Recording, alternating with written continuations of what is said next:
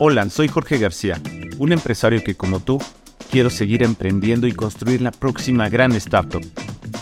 Pero por otro lado, me enfrento todos los días al reto de mantener mi negocio a flote y vigente ante las turbulencias de la operación diaria.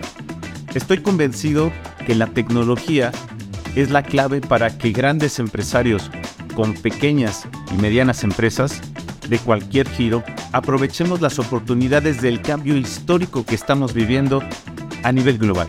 Esto es Sinoteca, el podcast donde te comparto herramientas, información e historias inspiradoras de aquellos que ya están utilizando la digitalización, la innovación y la transformación digital en su beneficio.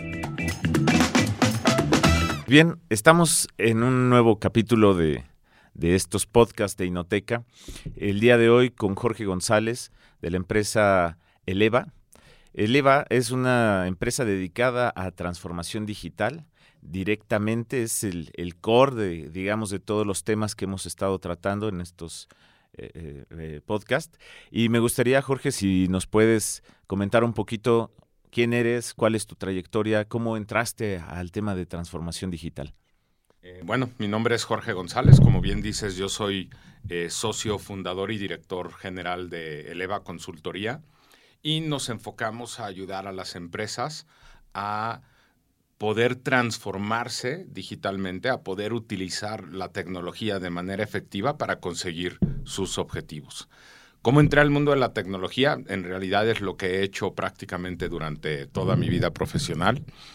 Em, inicié hace muchos años desarrollando sistemas de telecomunicaciones, tanto eh, para, radio troncalizado, después durante algunos años para eh, sistemas industriales, principalmente en el sector oil and gas, y después estuve algunos años en el sector entretenimiento apoyando a una organización global a crecer y a llevar su producto a todos los consumidores, cada vez utilizando más soluciones tecnológicas y aprovechándolas para ser más eficientes en el proceso y obviamente ser más rentables, que es el objetivo de cualquier eh, compañía.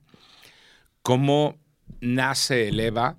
Nace de una necesidad que detectamos en el mercado, donde la historia de la venta de tecnología siempre ha estado cargada a una marca o a un fabricante en particular.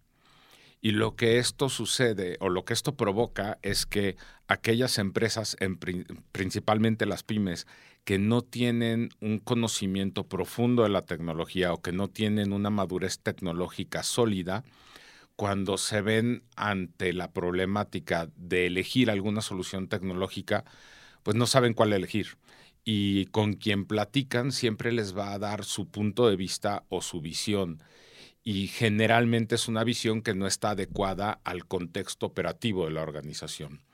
Cuando detectamos esto fue cuando decidimos fundar el EVA, porque nuestro objetivo es desde esa trinchera completamente agnóstica, sin ninguna atadura a una marca tecnológica, poder ayudarles a las organizaciones a decidir qué solución tecnológica es la que mejor se adecua a sus necesidades y a partir de este entendimiento poder ayudarlos en este camino de la transformación digital. Súper. Entonces, digamos que tú has visto a través de los años cómo las empresas están enfocándose en, en esta digitalización, en este proceso, pero se están topando con un mundo con un mar de opciones en todos sentidos y que esto muchas veces los lleva a tener fracasos y, que en gran medida es porque eh, la oferta que ellos pueden encontrar, aunque es muy amplia, al mismo tiempo puede no estar conectada, ¿no? Y que finalmente te estás encontrando con proveedores que te están ofreciendo transformación digital desde su perspectiva,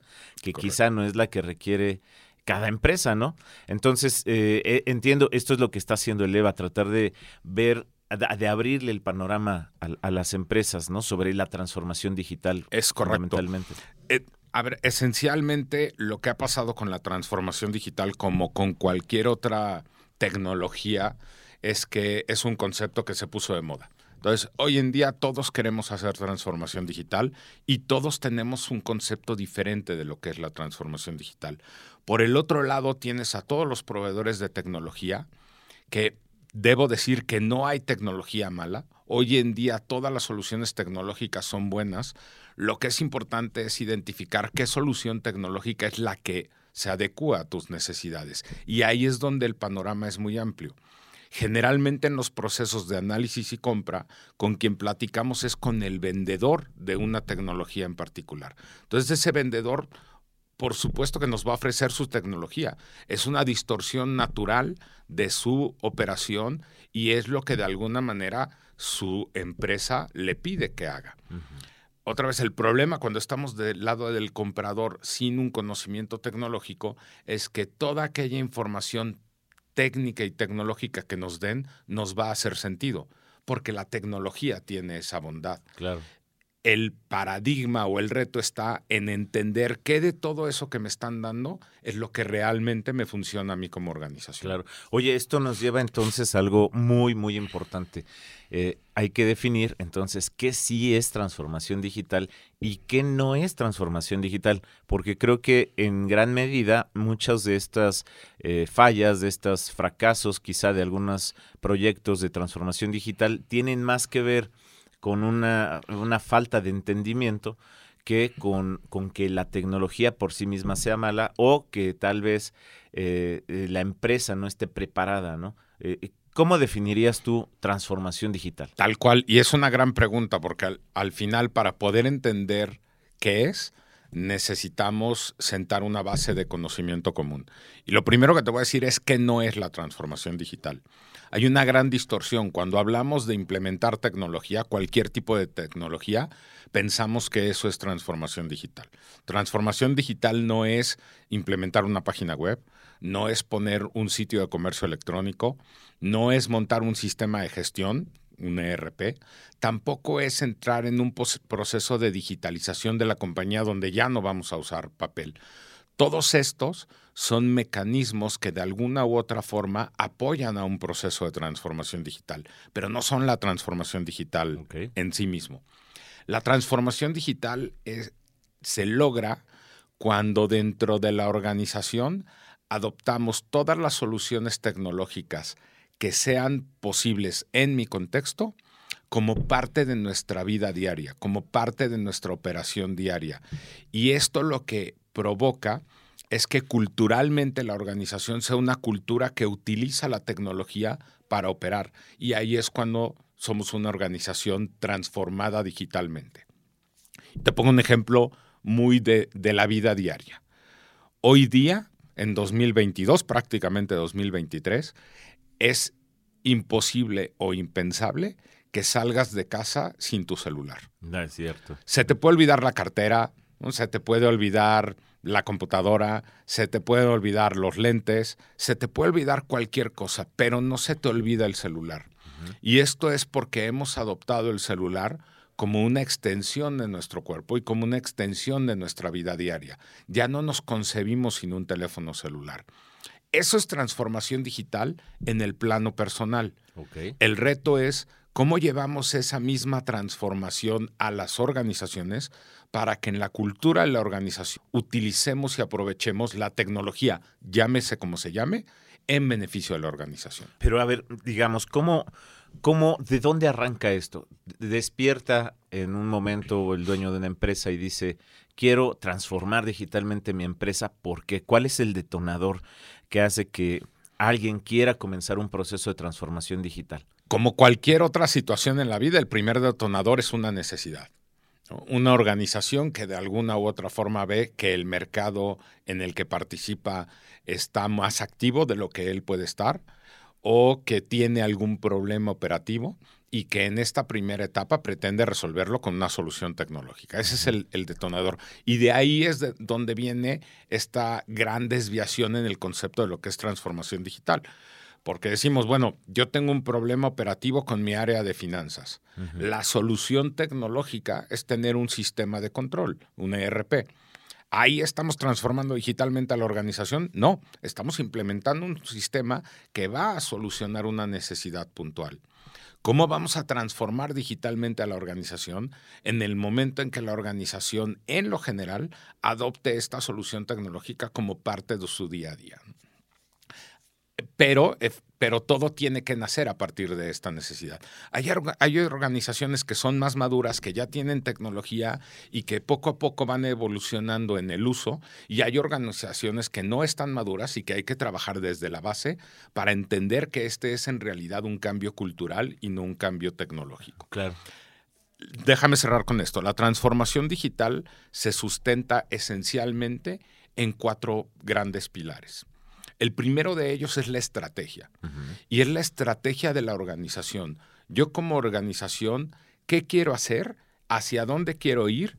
Y cómo, a partir de un proceso de transformación digital, quiero apoyar a estos objetivos de negocio. El segundo gran pilar son nuestros procesos de negocio.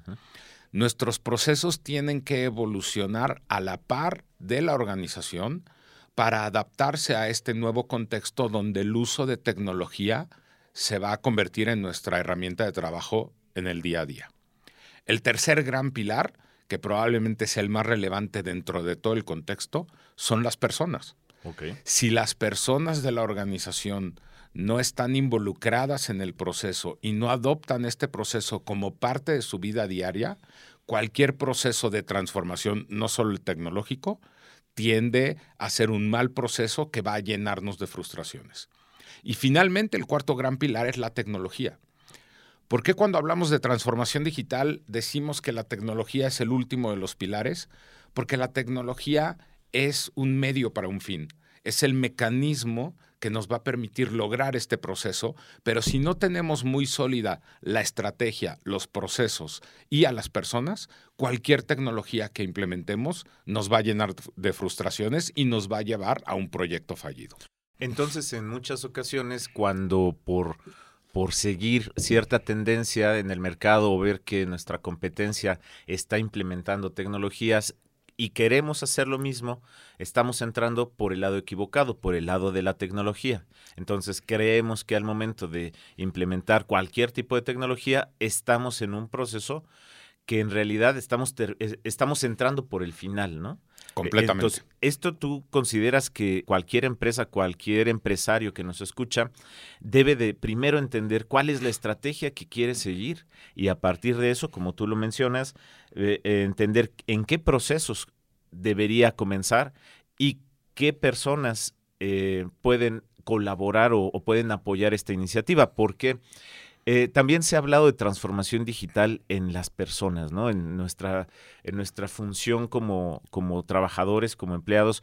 ¿Qué es lo que se puede esperar que una persona haga, una persona en cualquier puesto de trabajo, respecto a la tecnología? Y te lo comento porque mucha gente considera que la transformación digital tiene el objetivo de eliminar los puestos de trabajo de reducir las horas laborales, de eh, eliminar incluso ciertos procesos y que esto ha tenido desafortunadamente algunos casos que creo que son muy lamentables como esta despersonalización, deshumanización, ¿no? donde la gente prefiere tratar con un chatbot con una persona. Y casos tan graves como que sabemos que creo que es en Uber en Estados Unidos, tú puedes elegir eh, que el, el, chofer que te, te, va a llevar no te hable, ¿no? Entonces yo contrato un servicio, pero no quiero tener esta comunicación. Entonces, muchas veces esta propaganda negra eh, hace que haya mucha resistencia. ¿Cuál sería entonces el papel o la reacción que debería de tener cualquier persona respecto a la transformación digital en su trabajo? Esto en general es una, de todo esto que hablas, es una distorsión que hay alrededor de la tecnología y tiene que ver con un proceso de mala comunicación.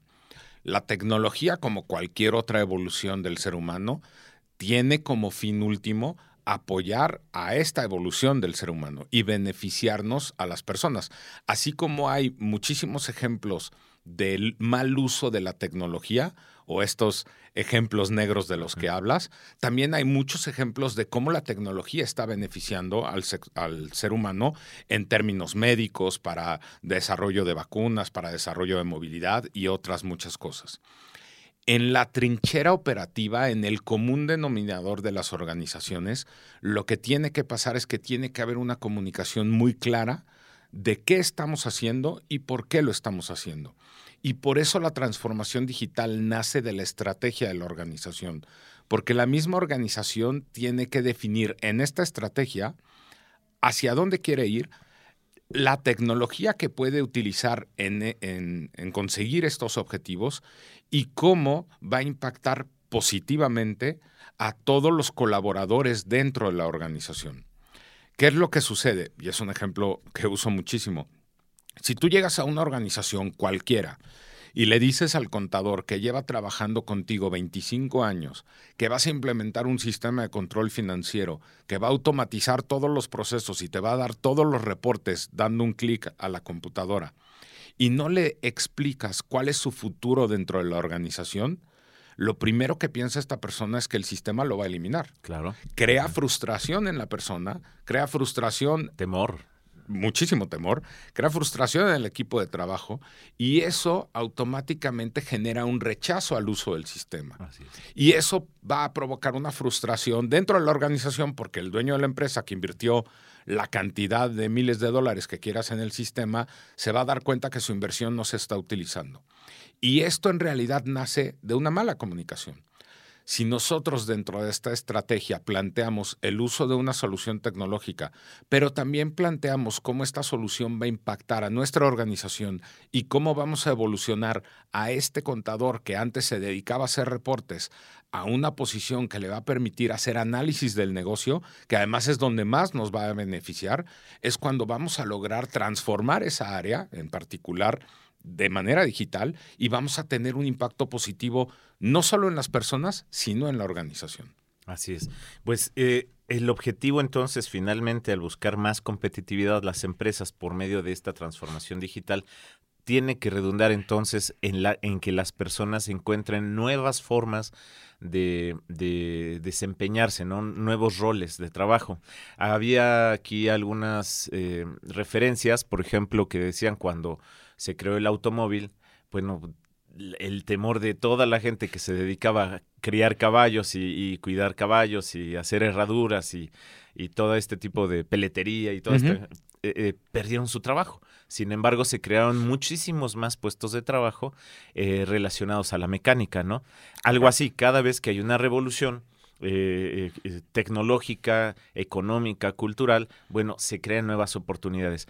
Aquí la resistencia ante esta mala información que comentas, ¿cómo consideras tú que puede, eh, que se puede trabajar? Porque hay otros países, en otras regiones del mundo, en donde no hay tanta resistencia porque no se tienen esta cultura que tenemos de, la forma de trabajo. Somos el país eh, que trabaja más horas eh, al año y no por eso somos los más eficientes, ¿no?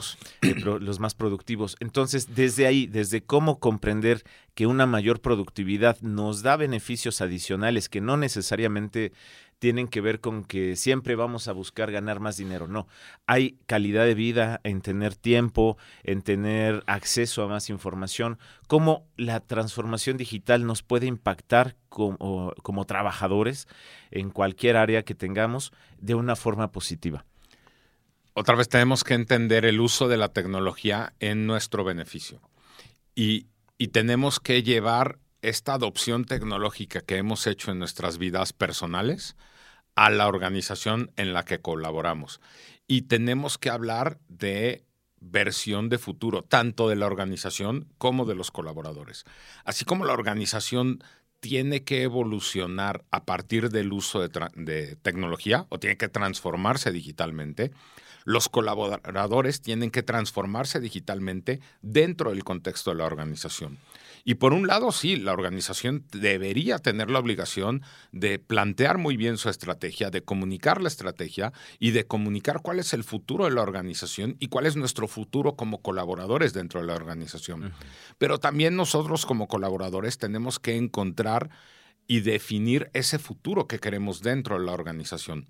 Bien decías, se, ante cualquier cambio tecnológico, ante cualquier evolución, sí hay ciertos puestos de trabajo que dejan de tener presencia en el mercado, pero hay muchos otros puestos de trabajo que se abren y muchas otras oportunidades.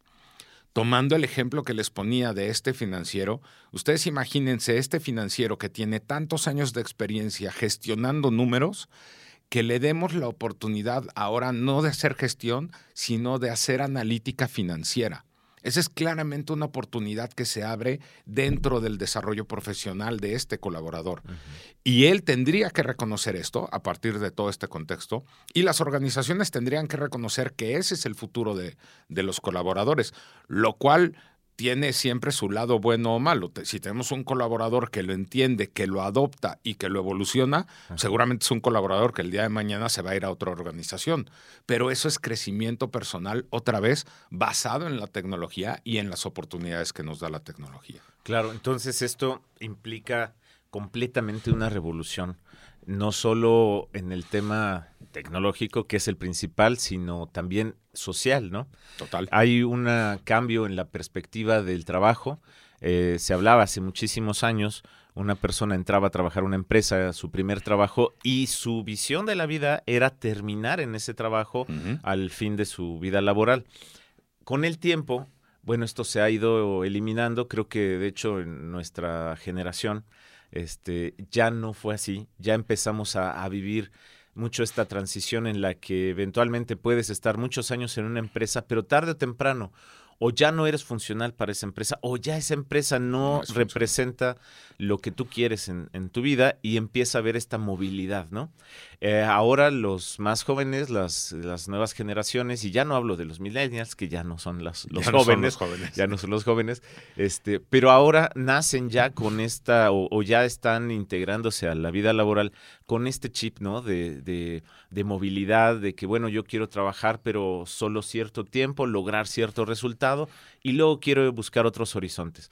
La transformación digital nos está llevando esto, nos, o sea, esto es parte, este fenómeno de lo que ofrece la transformación digital, una movilidad eh, tanto económica como, como este, territorial también, geográfica, y que, y qué perspectivas entonces podemos tener respecto a que nuestra forma de trabajo aquí en México, como decíamos, todavía sigue siendo en este sentido muy, muy anacrónica, ¿no? ¿Qué podemos hacer viendo el caso mexicano, nuestra cultura, nuestra idiosincrasia, las empresas que hay aquí en México y la visión que tienen eh, muchos empresarios aún, que no es como muy compatible con, estas visiones?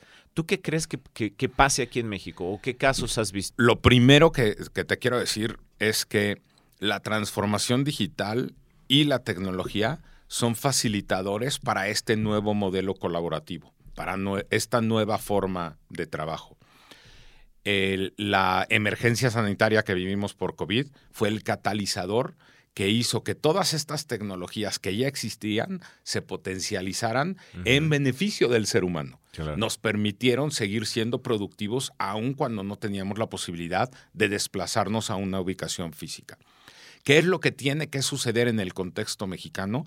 Que todas las organizaciones tienen que ver a futuro, tienen que definir quiénes quieren ser y cómo quieren ser en este mundo futuro y en esta organización del futuro, en mi organización del futuro, para que a partir de esta definición también tengamos la capacidad de entender qué herramientas tenemos ahí afuera que nos permiten llegar a este nuevo modelo de futuro y cuál es el contexto operativo del mercado, de los colaboradores y de las soluciones que me van a permitir a mí como empresa ser exitoso en el futuro.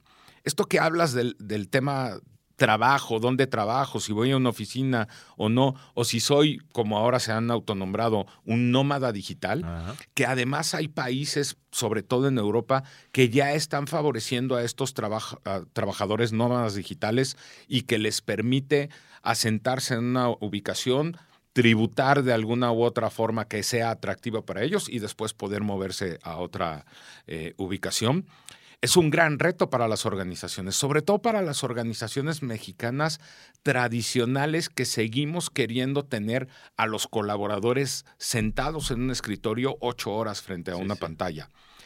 Tenemos como organización que definir nuestro futuro, que entender este contexto y tenemos que definir los modelos de trabajo y de colaboración que mejor se adecúen a mi contexto.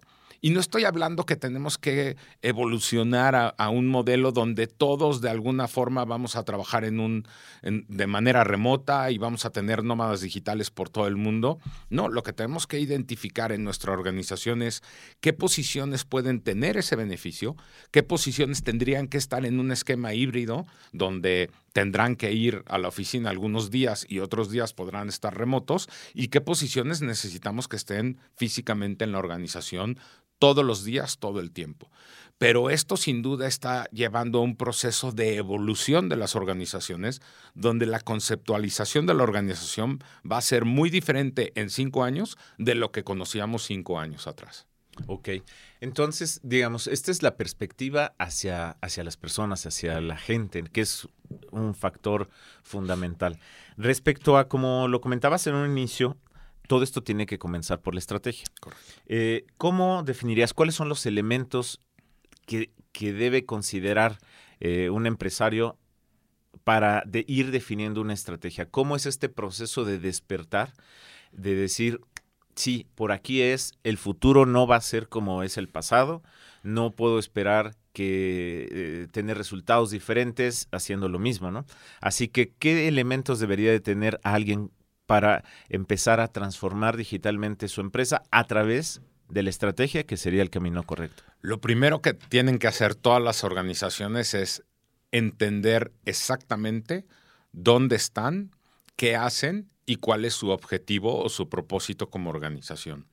A partir de esta lectura, tendrán que definir su estrategia de futuro.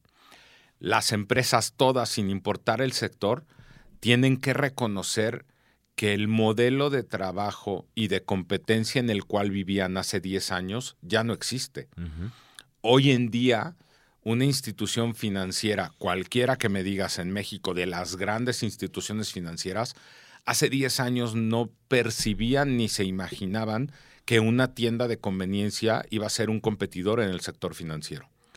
Las organizaciones tienen que reconocer que en esta evolución basada en la tecnología, la competencia puede estar hoy en día en cualquier lado, en quien menos lo esperemos. Entonces, lo primero que tienen que hacer es entender dónde están, cuál es su propósito como organización, con qué herramientas cuentan, con qué, fortalezas cuentan y hacia dónde quieren llevar a la organización, para que a partir de esta definición se desencadene un proceso de evolución interna que nos permita conseguir ese objetivo. Claro. Comentaba la Secretaría de, de Economía que ya hay 400 empresas chinas que ya hicieron su carta de intención para invertir en México en los próximos años y este es solo el primer lote. Hay un cambio eh, geopolítico en el que México se empieza a convertir en el nuevo el nuevo China, pero con matices, ¿no? Porque hace 20 años, cuando esto comenzó allá en China, bueno, se fue todo el, offshore, eh, resulta que todo el tema fue manufactura.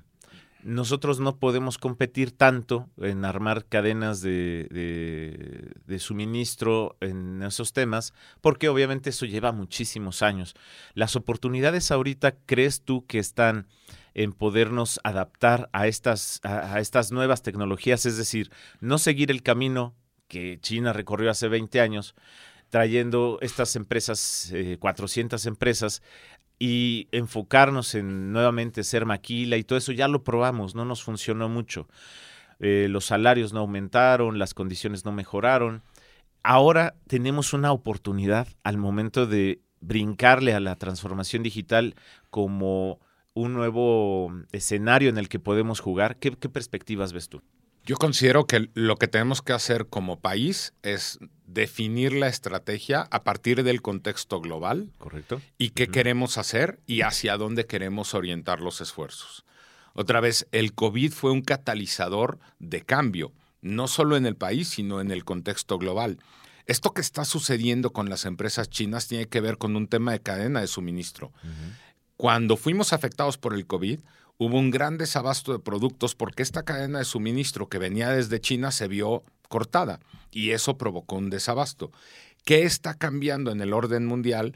Que ahora en vez de tener una, un origen de la cadena de suministro en un lugar muy lejano, que puede ser muy barato, pero está muy lejos, ante una posible afectación, prefiero tener mi cadena de suministro, el origen de ella en un lugar cercano, que potencialmente no sea tan barato, pero que me va a permitir una gran agilidad o acceder a mis recursos de manera mucho más rápida que ante una interrupción de la cadena de suministro.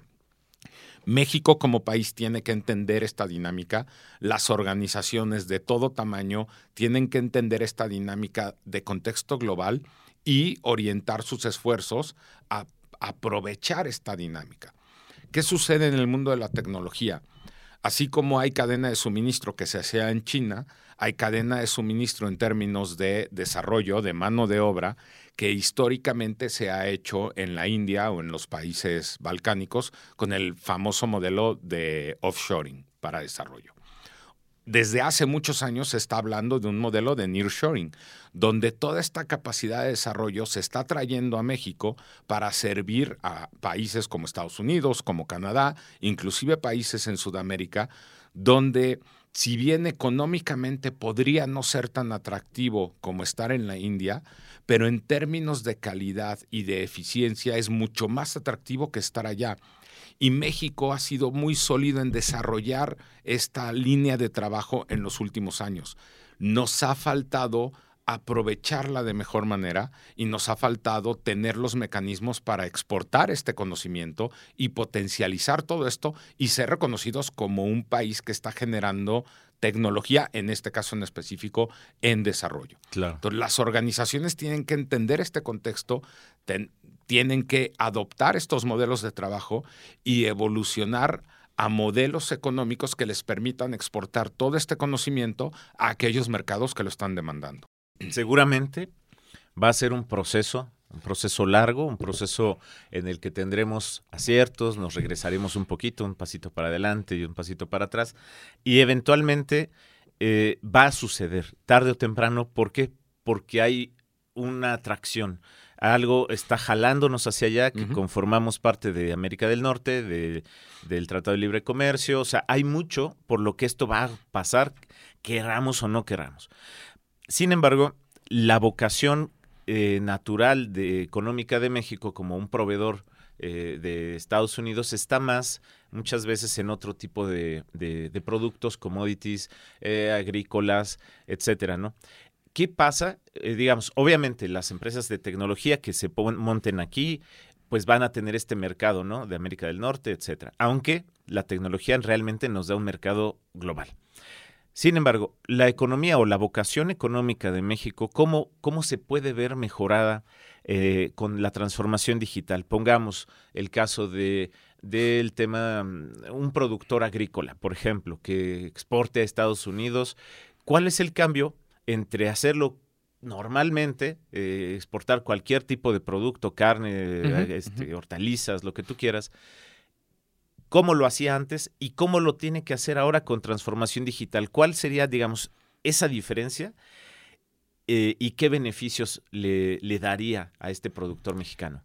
Tenemos que buscar en todo momento y bajo cualquier contexto aquellos beneficios o eficiencias que nos da a la organización. Tomando el ejemplo de un productor agrícola, hoy en día a partir de mecanismos tecnológicos, en su producción puede ser mucho más eficiente gracias a una solución tecnológica.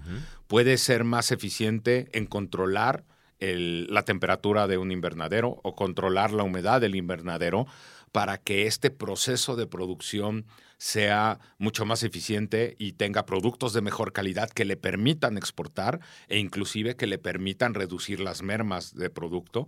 Ahí estás utilizando ya la tecnología para ser eficiente. Hoy en día, a partir de ciertos mecanismos tecnológicos, tenemos la posibilidad de llevar información de nuestro producto al extranjero para que un potencial comprador nos vea, identifique el producto, que sea lo que está buscando, que tiene las características que necesite y nos contacte para entonces convertirse en un potencial cliente. Y gracias a la tecnología también tenemos la posibilidad de eficientar los procesos de exportación de productos. Tenemos que buscar como organización, sin importar nuestro sector, cuáles son aquellas necesidades basadas en la estrategia que estamos planteando y qué soluciones tecnológicas nos van a permitir llegar a ese objetivo. Tomando este ejemplo del productor, pues él tiene que identificar primero esta necesidad para eficientar su producción, para reducir su merma y qué tecnología le ayuda a eso.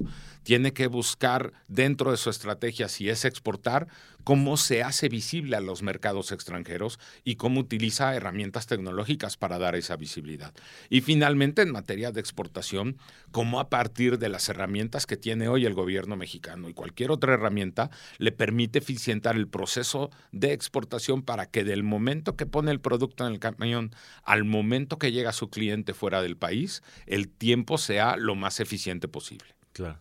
Bueno, esto me parece a mí sumamente interesante porque vamos a ver, eh, lo que mueve finalmente toda la economía es la demanda, no es la oferta. Correcto. Entonces, ¿qué está demandando el consumidor, por ejemplo, de estos mercados a los que nos dirigimos, Estados Unidos, Europa, eh, Canadá, eh, incluso Asia, ¿qué es lo que están demandando ahora que la tecnología se vuelve un factor fundamental? Por ejemplo, en temas de trazabilidad. El usuario ahora quiere saber que eh, hay economía, este, ¿cómo le llaman? El comercio justo. Comercio justo, la economía circular y demás. Exactamente. Este, este que tocas es un gran punto, Jorge, porque si, vamos algunos años atrás, tenemos que entender el contexto en el que operaban las organizaciones de cualquier tamaño. Y en aquel entonces, la comunicación era justamente oferta consumidor. Yo como un generador de un bien o de un servicio, ofertaba lo que yo tenía como yo lo quería, con las características que yo definía, y lo lanzaba al consumidor. Y dado que la oferta era reducida o que los canales de comunicación eran limitados, generalmente había un gran potencial de compra en esos consumidores a los cuales me dirigía. Ese contexto ha cambiado. Hoy en día, lo que las organizaciones tienen que hacer y definir es justamente qué es lo que espera el consumidor de mi producto o de mi servicio para que yo les dé esto. En un proceso de compra actual, si tú defines que vas a comprar un teléfono celular nuevo, lo primero que haces es ir a Internet a buscar opciones de celular. Cuando identificas en ese momento alguna opción de celular que pudiera gustarte, entonces vas y le preguntas a tus conocidos. Oye, alguien de ustedes tiene este celular, este modelo, y te haces de información. No, ni siquiera has tocado a la marca. En ningún momento le has tocado la puerta a la marca para preguntarle sobre las características de su teléfono. Eso hace que el contexto cambie. La forma en que nosotros como generadores de productos comunicamos tiene que cambiar. Tenemos que tener la capacidad de llegar a través de nuestro consumidor, a través, más bien, llegar a nuestro consumidor a través de una multitud de canales de comunicación que hay hoy en día que antes no había. Claro. ¿Qué sucede con la expectativa del consumidor? Tocabas el tema de trazabilidad. Y el ejemplo perfecto es lo que hace Amazon hoy en día. Amazon en muchos productos te garantiza que vas a recibir el producto al día siguiente de cuando hiciste la compra. El consumidor de hoy en día ya no es paciente. El consumidor de hoy en día quiere saber que lo que compró lo va a recibir al día siguiente, pero además quiere saber por dónde viene ese producto. Si nosotros como empresas no tenemos ese entendimiento y no evolucionamos nuestros procesos y a nuestra organización para darle eso al consumidor, estamos destinados a no ser un elemento visto por el consumidor. Entiendo. Y, creo que aquí el tema de reputación se vuelve cada vez más relevante, ¿no? ¿Recuerdas hace muchísimos años eh, cuando empezaba a haber una exportación de México a Estados Unidos de fresas? Me acuerdo de ese caso, fue eh, eh, muy ejemplar porque iban las cajas con las fresas hermosas arriba y abajo venía la fresa aplastada, medio feíta, toda horrible, ¿no?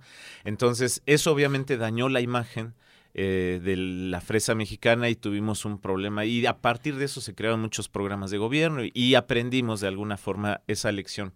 Sin embargo, ahora creo que la reputación es algo muy dinámico. Eh, puedes tener de momento eh, un producto que te sustituye porque tiene una mejor publicidad, porque tiene un mejor acceso a su trazabilidad, porque el consumidor se compromete con causas que están detrás de esto, justo lo que hablamos de economía circular, comercio justo, etcétera. Y creo que ahí la tecnología tiene un, elemento fundamental, ¿no? Si hay una empresa que está haciendo bien las cosas, es importante que eso se vea. Y no hay manera más eh, clara de, de mostrar esa información que cuando todos tus procesos están eh, digitalizados y que la información que están generando está disponible para tu cliente, ¿no?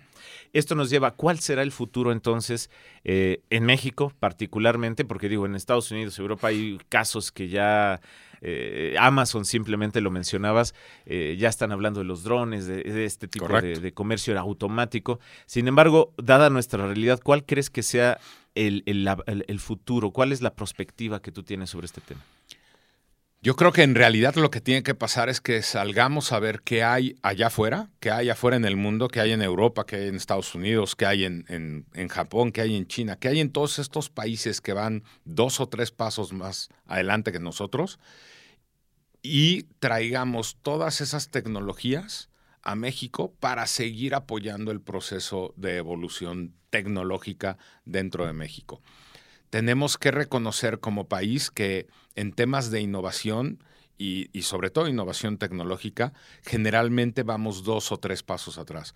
México es uno de los países que menos patentes registra en el mundo y esto te habla de que no hay este desarrollo de innovación. Sí lo hay, hay, grandes ejemplos eh, y hay cosas que se están haciendo muy interesantes en México, pero de todas formas el volumen que se está generando sigue siendo muy bajo comparado con otras latitudes en el mundo. Hay que salir a buscar esa tecnología. No se trata de inventarla, se trata de buscar qué hay allá afuera que me pueda beneficiar y traerlo a México para seguir apoyando el desarrollo mexicano.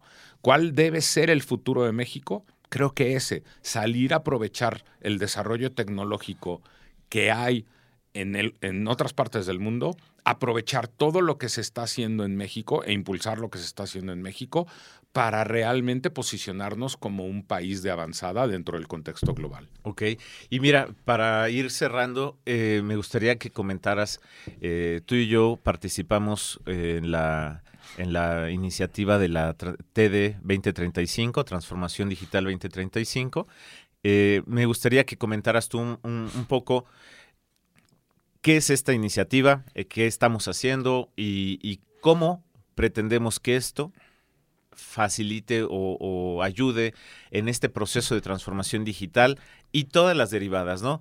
Educativa, eh, social y, todos los elementos aquí en Querétaro, ¿no? Gracias, Jorge. Sí, esta iniciativa 20, TD 2035 tiene como objetivo principal reconocer a aquellas empresas queretanas que de alguna u otra forma utilizan tecnología en sus procesos actuales y que a partir de la tecnología han logrado desarrollar mejor su modelo de negocio o inclusive desarrollar nuevos modelos de negocio.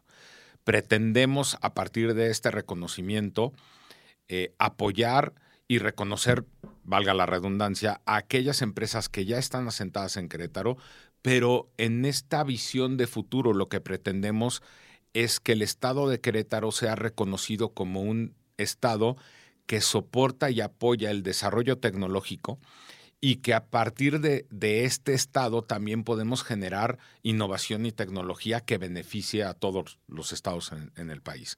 Este reconocimiento en esta primera etapa atenderá a organizaciones que ya son maduras tecnológicamente, pero también como objetivo lateral tiene poder desencadenar mecanismos de apoyo a todas aquellas empresas que quieran llegar a ese estado, que quieran adoptar la tecnología como una solución, como un motor de cambio para generar más y beneficiarse de mejor manera. Sí, así es.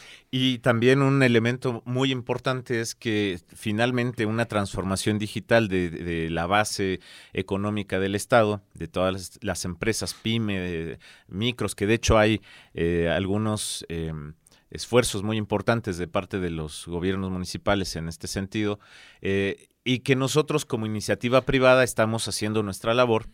Eh, también consideramos y está concebido dentro del mismo proyecto también este cambio cultural que las personas vengan a Querétaro viendo que aquí hay un desarrollo tecnológico que, que da este cambio de cultura, que da este cambio de oportunidades para desarrollar eh, nuevas formas de trabajo, nuevas formas de ingresos, nuevas formas, modelos de negocio. Y que todo esto nos lleve a ser un, motor de cambio en el centro de México, en donde comenzó la, una, una revolución que terminó siendo independencia, pero que en este momento sea una revolución también que comience aquí acerca de todo lo que la tecnología puede hacer por el ser humano, ¿no? En beneficio del ser humano. Sí, finalmente, como mencionaba hace un momento, una evolución tecnológica tiene que tener como fin último el beneficio al ser humano. Esta iniciativa lo que pretende es crear este círculo virtuoso en el gobierno del Estado donde se reconozca a las empresas que están hoy en día haciendo uso de tecnología de manera eficiente, donde las que ya están asentadas en el, en el Estado también puedan acceder a mecanismos de apoyo para utilizar la tecnología en su beneficio, pero también que nos permita atraer inversiones en materia tecnológica al Estado que permitan o que le den todavía mayor riqueza al Estado y otra vez con el objetivo de seguir posicionándonos como un Estado que favorece la tecnología, que favorece la innovación y desde el cual estamos generando riqueza tecnológica, social y económica para todos los asentados. Es correcto. Pues eh, por el momento no nos queda más que eh, eh, agradecerte muchísimo, este Tocayo, y invitar a todos a participar, a interesarse en esta iniciativa en la que estamos participando muchísimas empresas de todos niveles, más de 23 cámaras y asociaciones empresariales que están sustentando este esfuerzo y que en parte también hay una colaboración intensa con instancias de gobierno y, este y, educativas, ¿no? Algunas universidades que están apoyando todo este esfuerzo. ¿Por qué?